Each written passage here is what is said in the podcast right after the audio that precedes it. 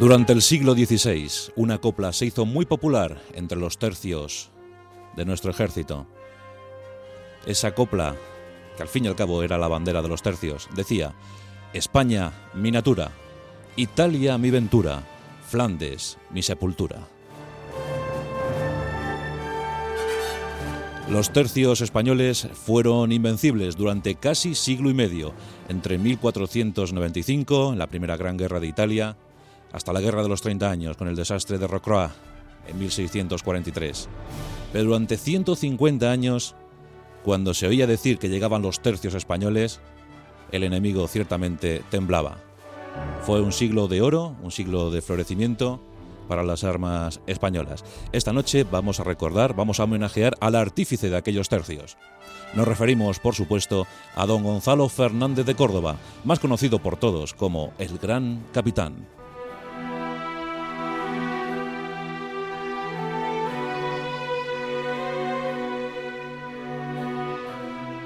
Y es que el gran capitán reunió todas las virtudes del caballero.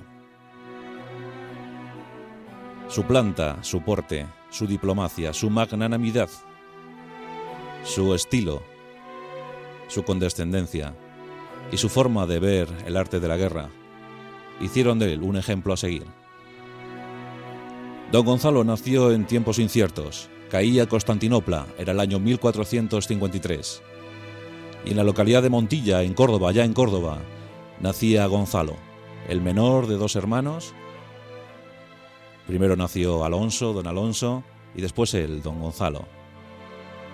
Corría el mes de septiembre de 1453. Sus padres, don Pedro Fernández de Aguilar y doña Elvira de Herrera, padres pertenecientes a la baja nobleza, a la pequeña burguesía de la zona, siempre dispuestos a acudir en ayuda de tal o cual causa.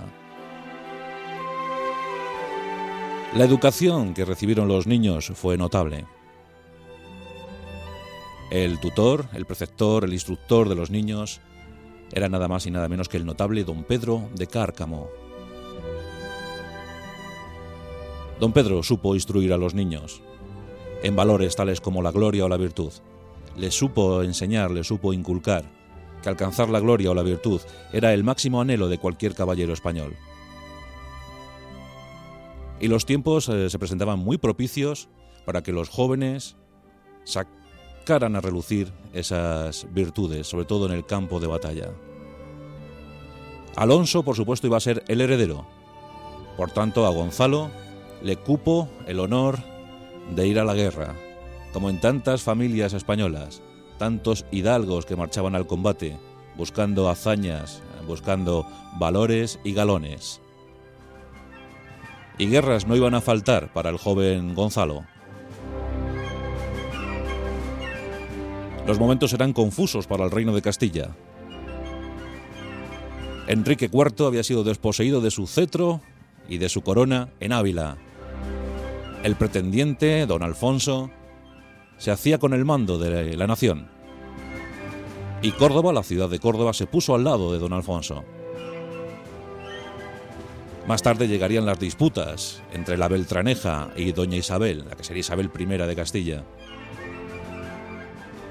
En los dos casos, Gonzalo combatió al lado de los pretendientes. Estuvo al lado de don Alfonso y estuvo al lado de doña Isabel. Y estos actos, eh, que se cumplieron en la década de los 70, ya por el siglo XV, doña Isabel los iba a recompensar muy bien. Don Gonzalo brilló con, con fulgor propio en los campos de batalla castellanos, luchó contra los portugueses, luchó contra los adversarios de doña Isabel y pronto supo hacerse un sitio al lado de la reina de Castilla. Las malas lenguas dicen que se hizo un sitio demasiado cercano, demasiado próximo a doña Isabel. Muchos llegaron a comentar que incluso fueron amantes.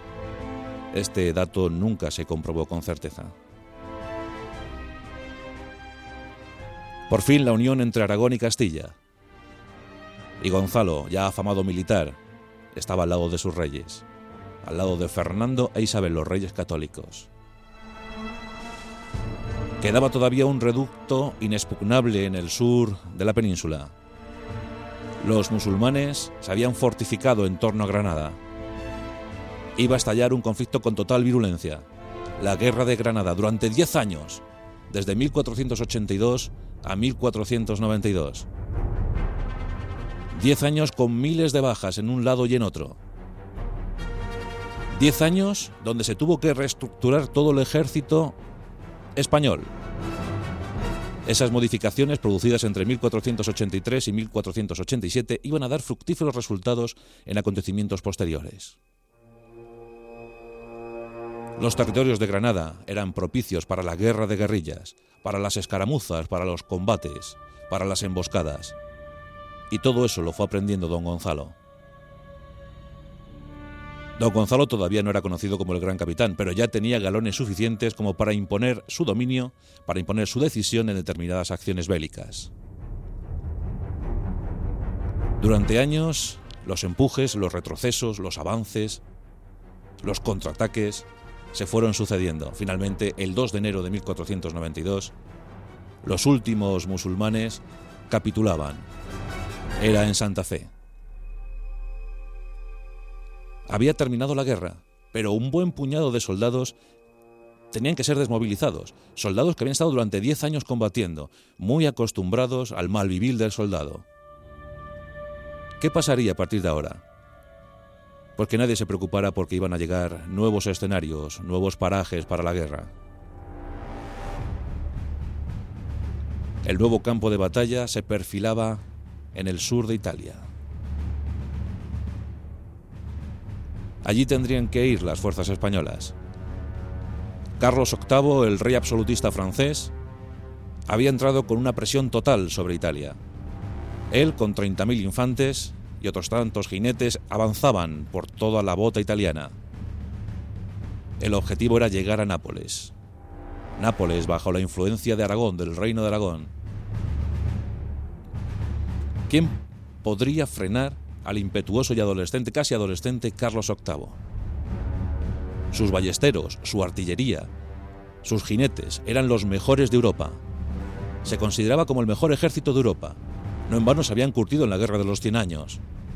Tenían bien ganado ese prestigio. ¿Alguien podría oponer algo contra las tropas de Carlos VIII? Los españoles lo iban a intentar. Los reyes de Nápoles pedían ayuda, pedían ayuda incesante a España. Necesitaban tropas que pararan el avance francés.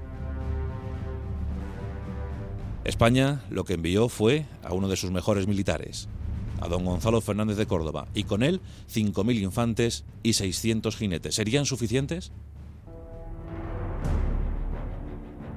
En esos tiempos, eh, la unidad táctica más popular ya en el ejército español era esa división de combate. Don Gonzalo había organizado muy bien al nuevo ejército, de hecho es el padre del nuevo ejército español. Las divisiones estaban perfectamente pertrechadas y preparadas, y además muy bien subdivididas. Don Gonzalo las subdividía en tercios. Los alabarderos, los arcabuceros y la infantería ligera eran los tres tercios de la unidad táctica regular del ejército español. En 1495, en mayo de 1495, don Gonzalo ponía pie en tierra italiana. Era momento para la gloria. Era momento para poner a prueba el ardor combativo de los españoles. Hasta entonces, recordamos, la hegemonía era francesa. Su unidad táctica más famosa era la lanza. La lanza era un grupo de seis combatientes, a cuyo frente iba un caballero, con dos ballesteros, dos escuderos y un garzón, que se encargaba de transmitir noticias a otros grupos de ejército. Las lanzas francesas eran invencibles hasta entonces. La caballería francesa se tenía por la mejor de la época, caballería pesada, estruendosa, abrumadora, que pocas veces eh, solía perder un combate. Pero había llegado don Gonzalo Fernández de Córdoba y llegaba con tácticas nuevas. Llegaba dispuesto a decir, dispuesto a demostrar que la infantería estaba a punto de consolidarse como la gran fuerza combativa del siglo XV y posiblemente del siglo XVI. Pero esto tenían que someterlo a exigentes pruebas, durísimas pruebas, en los campos de batalla italianos. La verdad es que las primeras tomas de contacto fueron buenas, pero eh, hay que decir que el 28 de junio de 1495 se produce la única derrota en campo de batalla que sufrió don Gonzalo Fernández de Córdoba. En Seminara. Allí él no quería presentar batalla, pero el error combativo de sus hombres, de sus capitanes, quiso que se presentara batalla.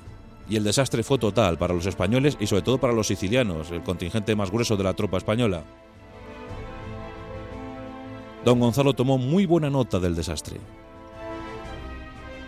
Desde entonces no volvería a cometer ningún error. Es decir, desde entonces, don Gonzalo Fernández de Córdoba no volvió a perder ni una sola batalla, y a fe que libró más de un centenar.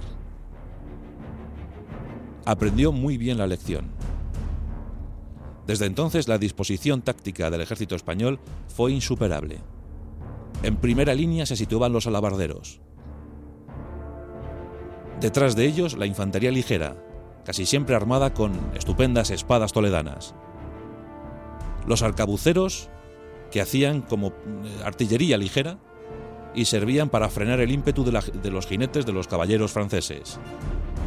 Y cada grupo de estos siempre acompañado por caballería ligera, que siempre daba un buen rendimiento. Esa disposición, sobre todo la de los fornidos alabarderos, desmontó a muchos jinetes franceses. La infantería española se iba consolidando como una de las grandes de Europa. Los españoles eran soldados muy duros. No eran tan corpulentos, tan altos como los suizos, por ejemplo. Los franceses siempre utilizaban infantería pesada suiza. Ni tan corpulentos como los alemanes. Pero eran pequeños, estaban acostumbrados a la austeridad.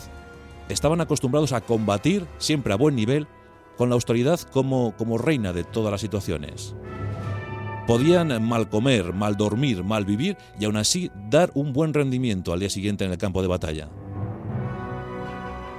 Otros soldados europeos no estaban en esa situación. Más bien vivían en la molicie, estaban acostumbrados a vivir bastante bien.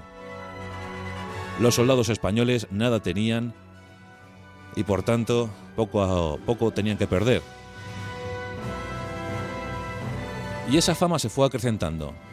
En Italia empezaron a llegar las victorias. En Regio hubo una auténtica masacre entre la guarnición francesa. A don Gonzalo no le gustaba masacrar al enemigo. Más bien al contrario, le gustaba dar buen trato a los prisioneros, a los vencidos. Pero había que actuar con decisión y con fiereza en algunas ocasiones. Y en Regio o en Reggio fue una de esas sometió aquella fortaleza a sitio. Y como encontró una tenacidad eh, más que fuerte, pues masacró, pasó a cuchillo a toda la guarnición. Dejó que algunos supervivientes escaparan y propagaran el mensaje por todo el territorio. Y esto fue muy determinante. Porque otras guarniciones francesas fueron cayendo sin ningún problema, muchas se rindieron sin lanzar un solo disparo.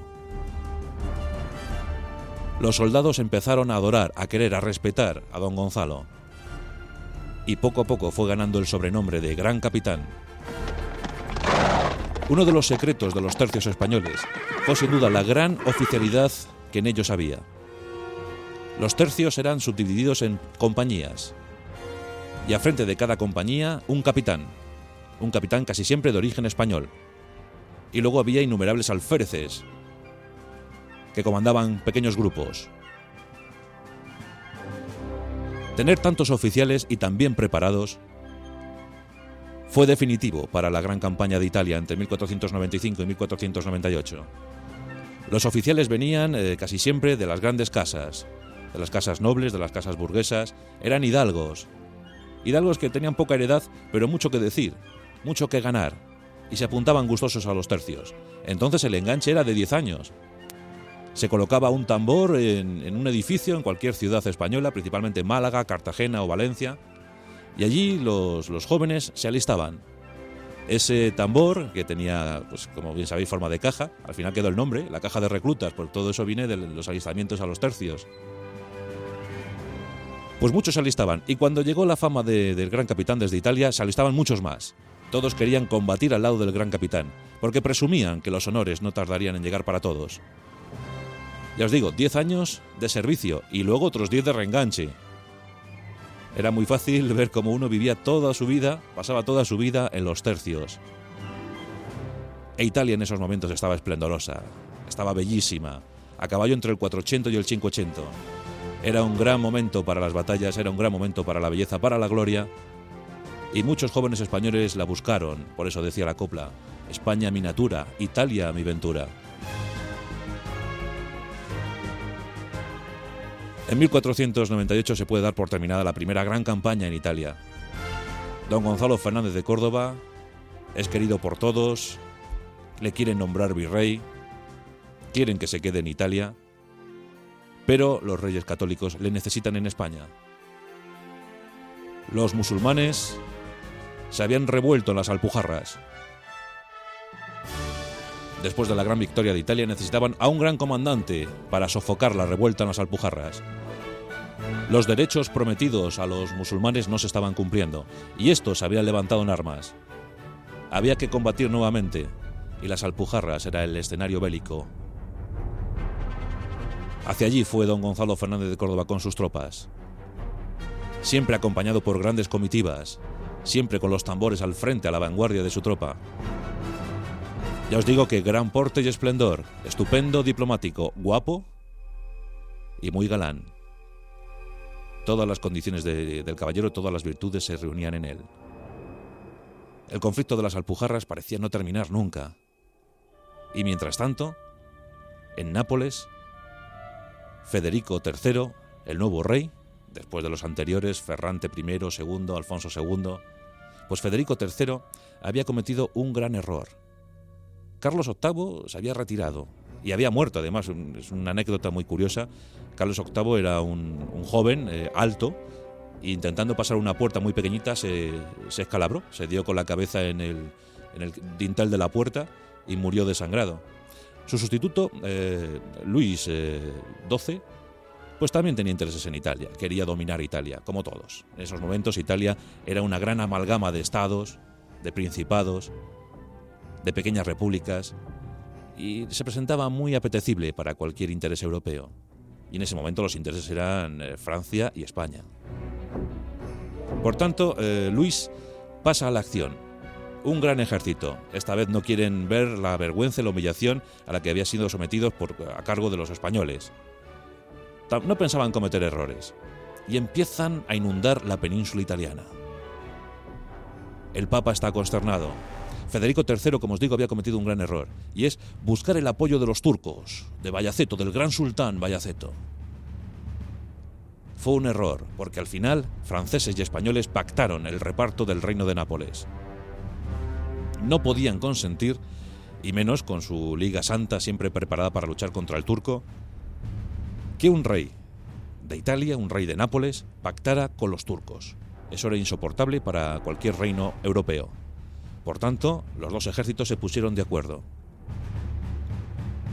En el año 1500, finalizando el siglo XV, Gonzalo Fernández de Córdoba coge otros 5.000 hombres, otros 600 jinetes y con 60 velas se lanza rumbo a la aventura.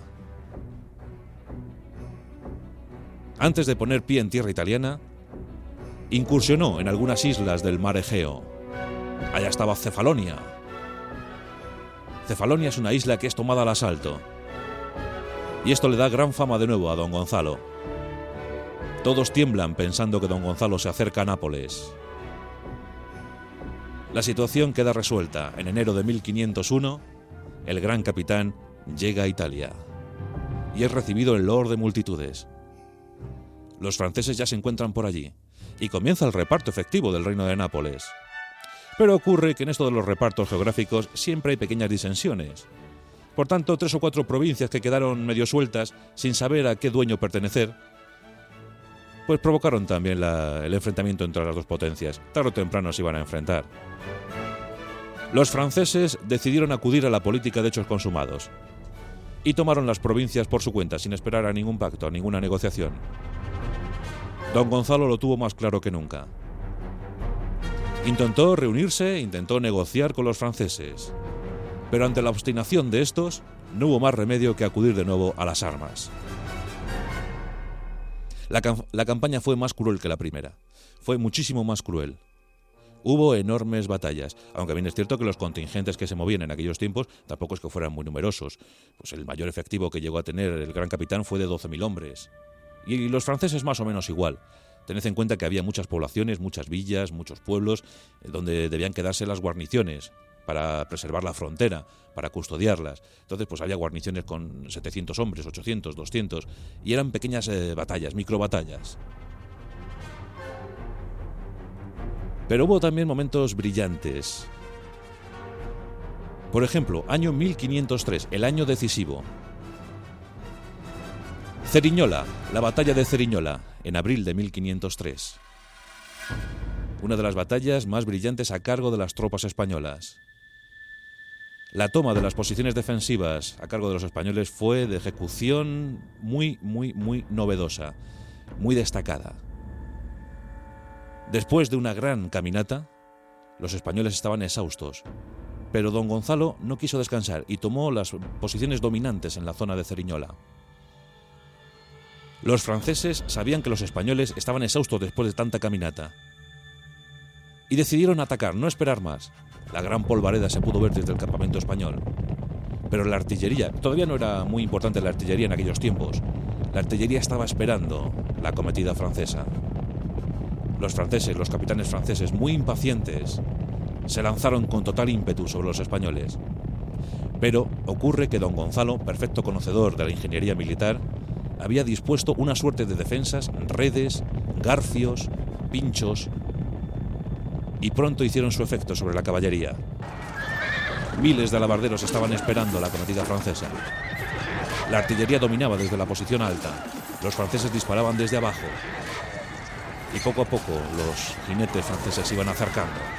El impacto fue brutal, los españoles estaban esperando al acecho y aun sedientos, aun cansados, ofrecieron un combate de alta magnitud. Centenares de caballeros cayeron al suelo. Los alabarderos emplearon con furia. La infantería ligera pasó a la acción y los arcabuceros españoles devastaron las primeras filas.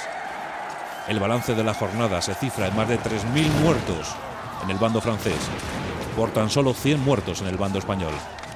La victoria fue total para los intereses españoles. Ceriñola fue una humillación. Descabalgados, humillados, vencidos, los franceses se retiraron a duras penas. Don Gonzalo fue magnánimo, dejó que escaparan. El propio jefe militar francés murió en aquella batalla. El duque de Manuas había muerto y eso le produjo gran dolor a don Gonzalo. No le gustaba matar a gente, no le gustaba, en absoluto, siempre decía que despreciaba la muerte, que se veía obligado siempre para cumplir con los intereses de, su país. En muchas ocasiones los franceses se rendían y él incluso les procuraba eh, paso libre hacia Francia. Por eso tenía gran prestigio entre la tropa francesa. Pensaban que si se enfrentaban al gran capitán, aunque cayeran prisioneros o vencidos, siempre iban a tener el respeto de los españoles. Y así fue en muchas ocasiones. Fue una guerra muy, muy romántica esta segunda de Italia. Hubo incluso eh, muchos desafíos entre caballeros. Cuentan, o cuenta la leyenda, que en una ocasión los caballeros franceses eh, se mostraban muy ufanos ante su superioridad táctica en el campo de batalla. Decían, los jinetes franceses son sin duda alguna superiores a los españoles. El rumor llegó a las filas españolas. Los capitanes españoles pidieron, pidieron a su gran capitán que les diera paso libre a un desafío. Y este accedió. Tened en cuenta que los intervalos de tiempo eran eh, abrumadores, muchas veces pasaban meses sin un combate y los jóvenes estaban deseando probarse. Pues el desafío se concertó. En, aquel tiempo eh, muchas veces eh, se animaban a la batalla mediante cartelones. Hacían un cartel animando a la batalla, como en aquella ocasión que fueron los franceses con un cartel animando al gran capitán a salir de una guarnición y presentar batalla. Fue la famosa frase del gran capitán. Yo no suelo combatir cuando me lo pide el enemigo, más bien suelo combatir cuando me apetece a mí. Así que no esperaré a que el enemigo esté enojado para combatir, siempre lo haré cuando a mí me apetezca. Bueno, pues el desafío se concertó. 11 caballeros en el lado francés, 11 caballeros en el lado español. Se ajustaron los tiempos, se preparó el campo y los 11 se lanzaron contra los 11. Durante 5 horas estuvieron a mandoble limpio. Durante 5 horas se acometieron unos contra otros, se lanzaron unos contra otros. Se caían, se levantaban, se volvían a caer. Al final, después de las cinco horas, parece que la discusión se puso del lado de los españoles. Pero los franceses, muy aguerridos, se habían atrincherado tras los cadáveres de sus propios caballos y seguían combatiendo. Al final, los jueces, como había caído la noche, decidieron parar el combate y dar el enfrentamiento por tablas. Lo dieron como, como un empate. Dijeron que la tenacidad de los españoles se había visto eh, frente a la constancia de los franceses. Así que dieron el, encuentro en tabla, lo dieron por empatado y todos a su casa. Y así iba sucediéndose en la segunda campaña de Italia.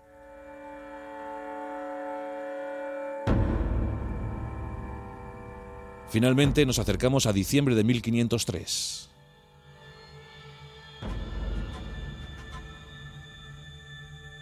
Nos encontramos a punto de ver el fin del conflicto.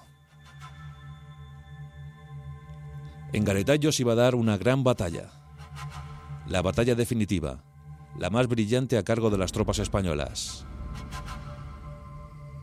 Allí se iban a discutir los intereses definitivos. Una campaña que empezó en septiembre de ese año 503 y terminó más o menos el 1 de enero de 1504. Pero la gran batalla se produjo entre el 28 y el 29 de diciembre. Aquí los franceses opusieron todo lo que tenían frente a los españoles. Nos encontramos en las riberas del río Garretaño. En el lado derecho los franceses, en el lado izquierdo los españoles. Las dos formaciones perfectamente preparadas y alineadas. Don Gonzalo estaba esperando refuerzos, los franceses, muy confiados, habían preparado ya su campamento. Nos encontramos en la madrugada del 28 al 29 de diciembre. Don Gonzalo se dispone a iniciar uno de sus movimientos más brillantes y famosos. Va a intentar envolver al campamento francés. Prepara tres líneas de ataque. Dos flancos y una posición central. Esperando, confiado en esos refuerzos, ordena vadear el río. Los jinetes españoles comienzan a vadear por un flanco y otro, mientras que un grueso de tropa avanza por el flanco, por, avanza por el, por el frente y se enfrenta al gran campamento francés.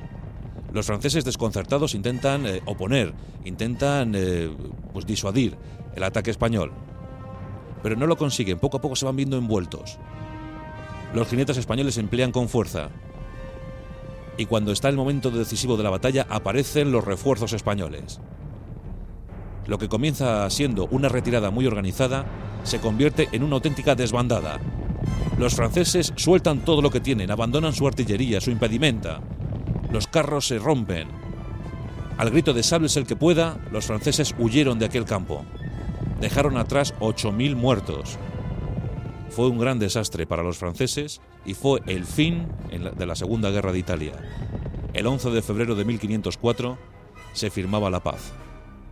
Don Gonzalo Fernández de Córdoba está en su mejor momento, virrey de Nápoles, aclamado por todos.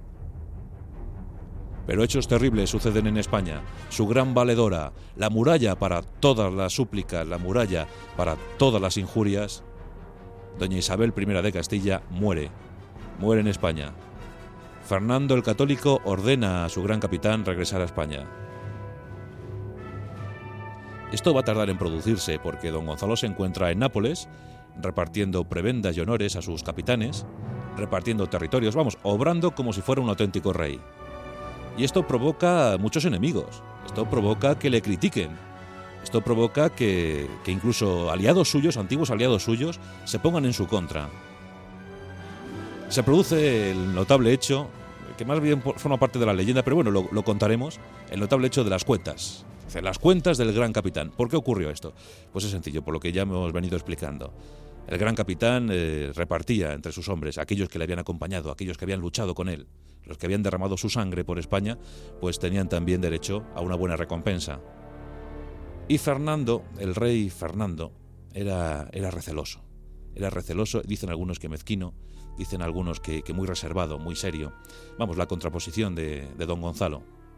Don Fernando, dicen otros, tampoco vamos esto a, afirmarlo, pero dicen otros que tenía gran envidia a la fama del gran capitán. Pues don Fernando le pide cuentas. Instado por los conjurados, le pide cuentas a don Gonzalo Fernández de Córdoba. Pide cuentas de por qué se ha gastado tantas sumas en aquella guerra. Los inquisidores fueron con muchos libros para decir que, no cuadraban las cuentas, que, por qué había ocurrido esto, que había que, sin duda alguna, hablar de prevaricación, había, había que hablar de, de malversación de fondos. El gran capitán, muy enojado, muy enfadado con todo esto, prometió a su rey acudir al día siguiente a exponer, a explicar en qué había consistido, en qué había residido el gran gasto de la Armada Española. Una de esas imágenes para la historia, don Gonzalo Fernández de Córdoba, el gran capitán, después de tantas campañas, después de tantas guerras, dando explicaciones económicas a un rey poco agradecido. Pues eh, don Gonzalo entró en la sala. En esa sala se encontraba el rey Fernando, Fernando el Católico, Fernando V de Aragón. La corte, la corte rodeando al rey, murmurando entre ellos, casi casi ya frotándose las manos, viendo que don Gonzalo iba a caer en, en un pésimo estado de gracia. Bien, pues don Gonzalo llegó, abrió un libro y empezó a explicar las cuentas. Y más o menos, cifra arriba, cifra abajo, dijo esto. 432.786 ducados con nueve reales han sido gastados en frailes, monjas y pobres, con motivo de que oraran, a fin de que oraran, por los intereses de los hombres del rey, de los soldados del rey. 786.427 ducados, con ocho reales, han sido gastados en picos, palas y azadones para enterrar a los soldados caídos a manos de los soldados del rey. 60.000 ducados han sido gastados en guantes perfumados para evitar que el hedor de los enemigos cubriera a los soldados animosos del rey de España. Otros 700 millones de ducados han sido gastados en espías para que informaran a los ejércitos del rey sobre los movimientos del enemigo. Y 300 millones de ducados han sido gastados para calmar el enojo que me produce ver a tanto imbécil diciéndole al que dio tantos reinos a España que si ha gastado o no ha gastado dinero.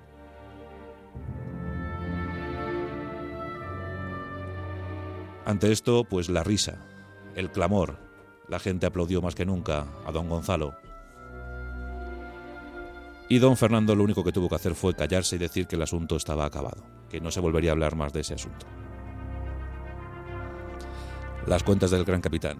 En 1507 regresó a España, olvidado por casi todos, le habían prometido el maestrazgo, el maestrazgo de, de la Orden de Santiago nunca se lo dieron, y en 1515, el 2 de diciembre, moría víctima de la malaria contraída en Italia. Fue enterrado en la iglesia de San Jerónimo en Granada. Allí murió don Gonzalo Fernández de Córdoba, el gran capitán.